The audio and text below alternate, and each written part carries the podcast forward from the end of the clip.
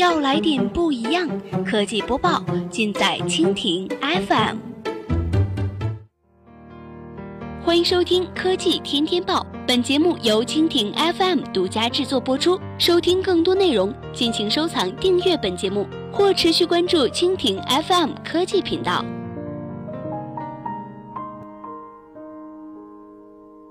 今天的科技天天报，我们一起来关注一下。欧洲杯无转播权让视频网站尴尬，回放靠 3D 动画。欧洲杯赛场上正在激战，场外关于赛事转播的暗战也是风起云涌。冰岛奇迹能否继续？意大利打破魔咒对阵德国，结果如何？都让人十分期待。然而，如果你是想从乐视、腾讯体育等网站上浏览一下比赛的集锦，你可能会很失望。因为你能看到的只有图文直播、动图集锦以及 3D 动画版的进球回放。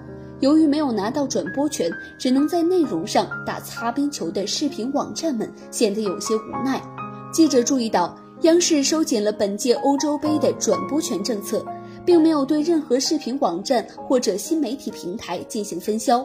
对于视频网站来说，没有转播权就意味着赞助商的逃离。也是因为如此。各大视频网站并不甘愿放弃，而是搬出十八般武艺，围绕这一热门 IP 打转，试图分一杯羹。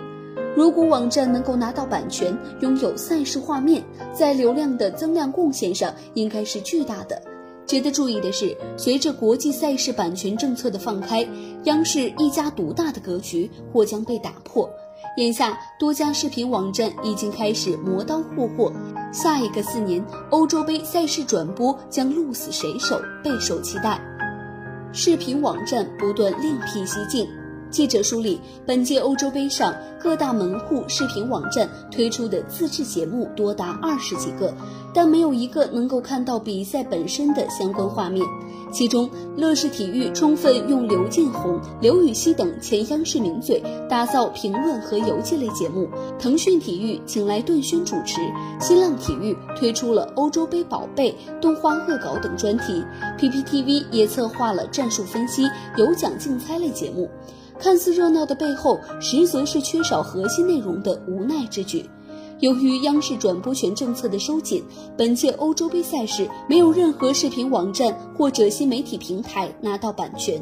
赛事内容的缺失确实对视频网站的经营产生了一定的影响。对于诸多已习惯通过互联网小屏观球的受众而言，在各视频网站上看不到比赛的转播，也有一些不大适应。在各大网站推出自制周边节目的头几天，各种嘲讽、负面评论层出不穷，甚至有网友调侃：九十分钟看下来，球赛踢成什么样都不知道，场外发生了些啥却一清二楚。高水平赛事最大的魅力还是来自于赛事本身。如果可能，大家当然都想做最核心的内容。不过，面对央视版权政策的收紧，各大视频网站也只好只能在内容上另辟蹊径。各家视频网站陷入无球可看境地的根本原因，并不是没钱买版权，而是央视不卖。